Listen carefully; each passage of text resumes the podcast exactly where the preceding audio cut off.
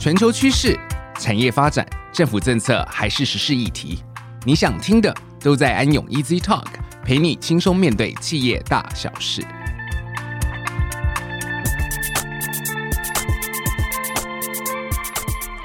各位听众，大家好，欢迎来到安永 Easy Talk 的安永企业家讲群英叱咤。我是安永联合会计师事务所所长傅文芳 Andrew。今天我们节目要访问的是安永企业家奖一位特别的存在，不仅仅是因为他金发碧眼、玉树临风的外形，而是因为他是提出品牌策略结合设计、品牌事业营运模式的台湾第一人。所以在安永企业家奖众多评审当中，他以不同的角度与专业来与企业家互动。发现企业家不一样的特点，让我们欢迎美商方策顾问创办人史孟康 Mark。Hi Mark，欢迎你。呃，所长 Andrew，你好，你好，很高兴有机会跟你在这里在一起啊。谢谢谢谢，因为听说你要远游哈，所以在你那个远游之前，我们要坐下来聊一聊，让让您跟我们分享一下哈，在担任这个安永企业家奖评审。提出那么多杰出的企业家的时候，我想您本身自己也是一个创业家，然后也是一个非常杰出的企业家。我们知道您在美国 UCLA 经济学院选修亚洲文化艺术课程的时候，嗯，很久以前，很久以前哈。那毕业了之后，因缘际会来到台湾工作，那之后爱上台湾，就在这边定居下来。嗯、对，也组织了家庭啊。那女儿要继续到美国去深造了。那也恭喜您，谢谢谢谢。所以再想想，呃，您当时是怎么样的起心动念，选择创业这条路，选择在台湾成立这种品牌策略结合的这个顾问公司，很特别，对不对？很很多人也会说，哇，你跑到国外去了，然后不是在自己国家创业，你到另外一个国家去创业了啦。其实这已经二十八年前的事情啊，当时候我好像刚二十四岁吧，所以还算。出社会没多久了呢，我觉得当时候有三个因素造成我会有这个念头啊，呃，创个业。第一个是前一年我爸他在原本的工作里头二十三年为一家公司服务，后来他那个部门被卖掉，然后我爸就没工作了啦。然后我就想说，哇，我不要像那样子啊，我不要为一家公司上班很长的时间，然后到最后呃被开除了，所以。我想那是一个在刺激我，也也许我该走创业的这一条路啊。另外一个是因为那时候我在台湾应该有一年多的时间了，我发现其实很多台湾公司有很好的产品，不过行销方面稍微比较弱了一点啊。啊，这里应该有市场机会啊，去帮助台湾的企业，所以这是第二个原因呢。第三个是因为当时候的我自信很大，认为我应该要把这个事情做成了啦。当然那时候没有想到说会。遇到会面对这么多的一些挫折跟挑战啊，对，当时候蛮有自信，说我应该可以来创业了。这些都是创业家的特质，都在你身上显现出来啊。嗯，对啊，没有这样的想法，你大概不敢，对不对？特别是因为我我不是台湾人啊，我在台湾不到两年的时间呐，啊，不过的确是有看到机会，因为这么多优秀的台湾企业。在行销方面，当时候我们要记得，这个是快要三十年前了。当时候对于外国市场应该是不太对的了，不管是视觉啊，或是语言方面、啊，那我想应该应该是可以开一家公司，专属在帮助台湾企业提升它的行销的工具。其实当时候不是品牌顾问啊，我必须要讲，这个是经过了呃三十年的时间累积出来的专业。当时候真的就是。如何去提升他们的一些行销工具？我想一直以来，台湾的企业哈，尤其是这些 IC 的制造业哦，或者是我们优秀的这种脚踏车的产业啊，一直在 debate 一件事情，就是到底是要继续帮人家代工，还是要有自己的品牌？我想这个路线一直在企业内部，或者是整个业界一直在讨论的事情。是，那您怎么看这件事情？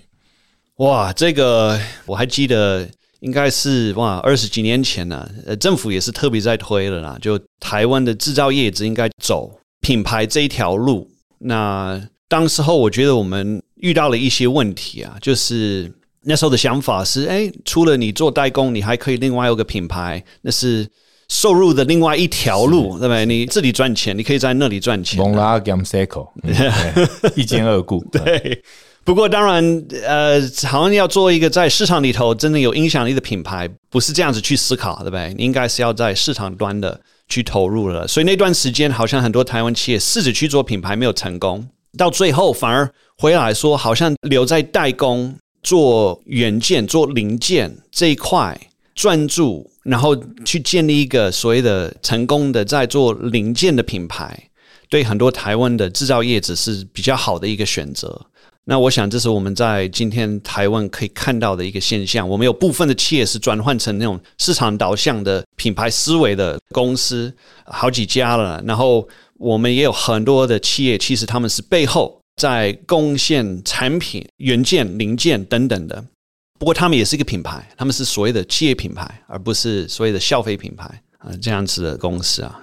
了解了解，我想 Mark 您领导了很多台湾知名的品牌的策略发展，以及他们的这些形象设计的专案。那同时也担任我们安永企业家奖评审那么多年以来，也深入的了解许多台湾的企业家的观点啊。就想请问您。认为东西方的企业家最大的不同是什么？那您多年来跟这些企业家的接触，哈，早期的企业家跟现今的这些创业的企业家的差别，您的观察是什么？我觉得我们要先了解是西方，如果我们讲的是美国跟欧洲，东方为日本、台湾的这些国家了，历史不一样。呃，特别是如果我们讲台湾跟台湾的制造为 base 的这些企业。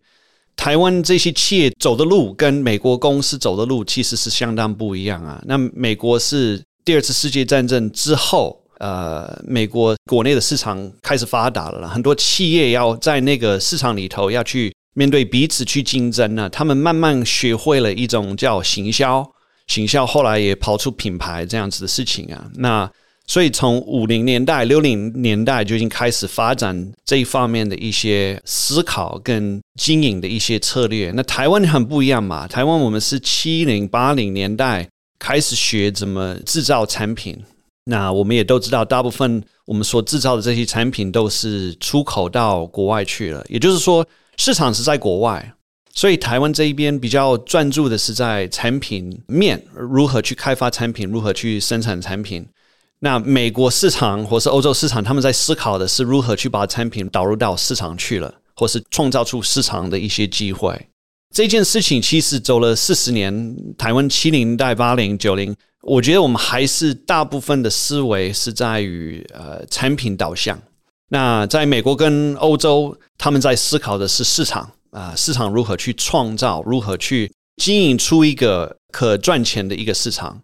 所以目前我的观察，其实这样的差别以思想来讲还是存在的。当然近几年开始有一些变化，什么样的变化呢？就第一个是台湾自己的市场的一个成长，我们可以看很多新的品牌抛出来，他们是专属在服务台湾市场，那他们就更会有这样市场思考的经营的思维在了啦。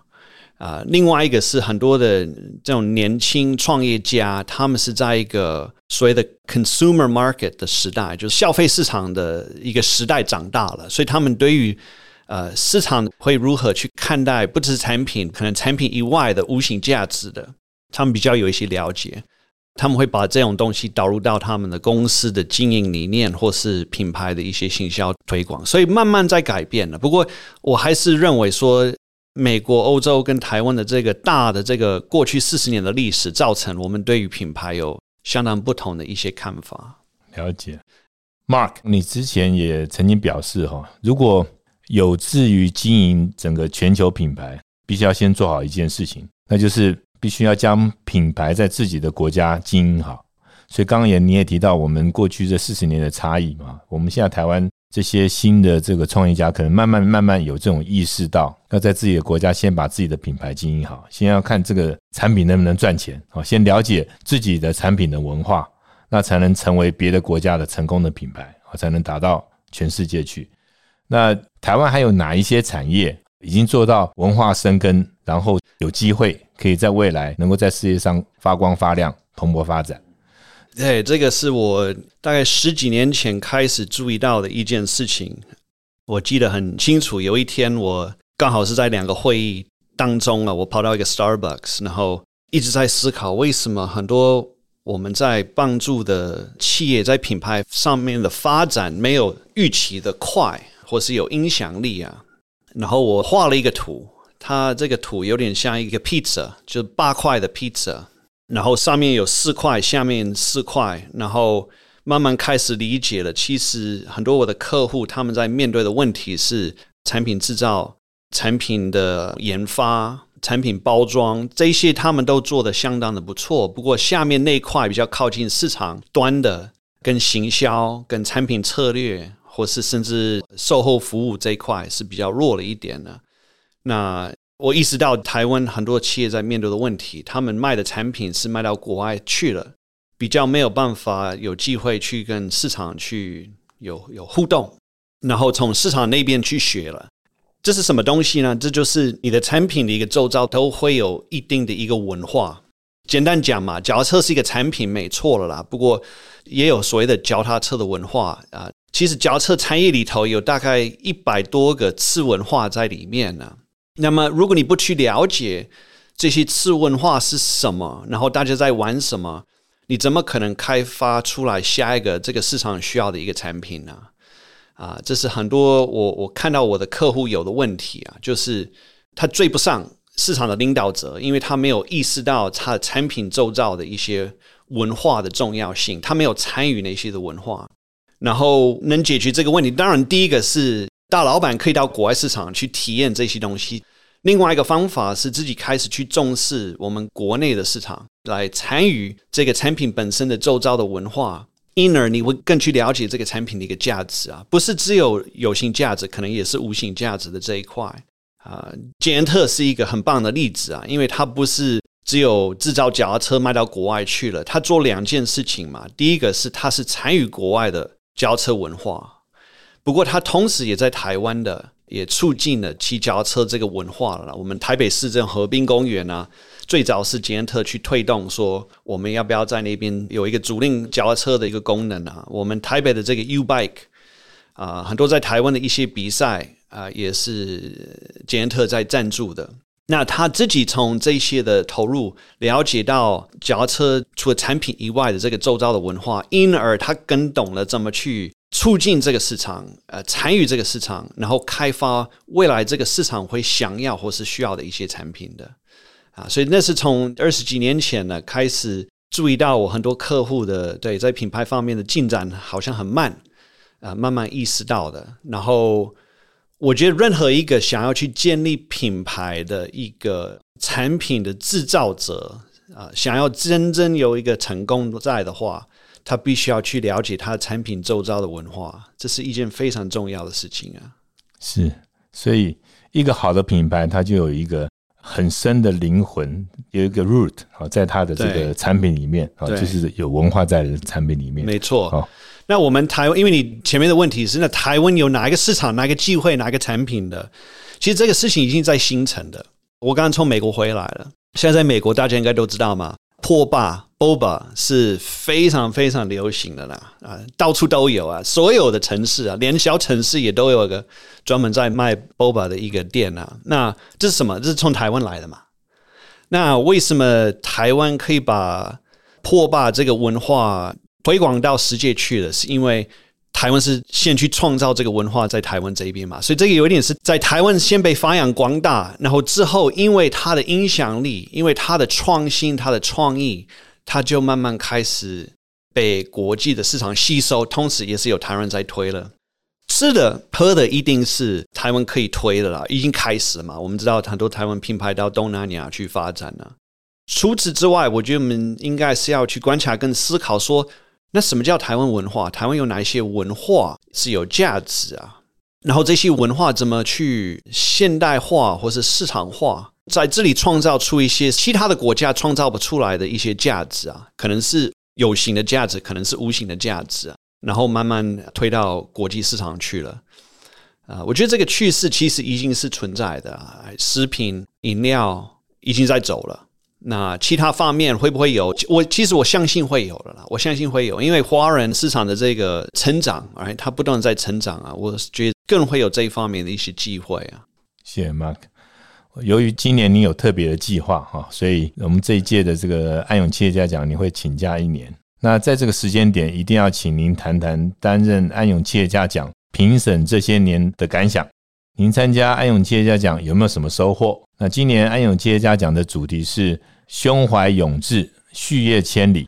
那您对于安永企业家奖及企业家的未来期盼是什么？呃，首先我要感谢 Andrew 给我这个机会担任企业家奖的这个评审呢，这是一个非常非常好的一个机会啊！我觉得我呃很幸运，非常幸运，呃很荣幸啊，有这个机会来参与了。我我有在思考这个事情，因为我的工作本身呢，我也很幸运。为什么很幸运呢？是因为做品牌顾问这一方面的工作，我有机会去碰到很多的企业家。嗯，过去快要三十年的时间，应该有超过一千五百个，可能将近两千个创业家或是企业家。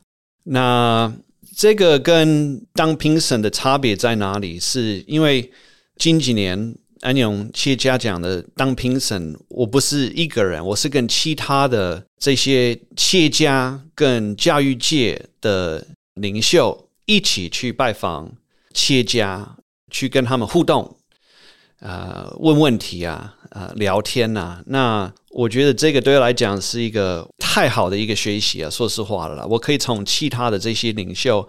自己也去看待他们怎么去看其他的企业家，他们会询问什么问题啊？他们重视哪一些事情的？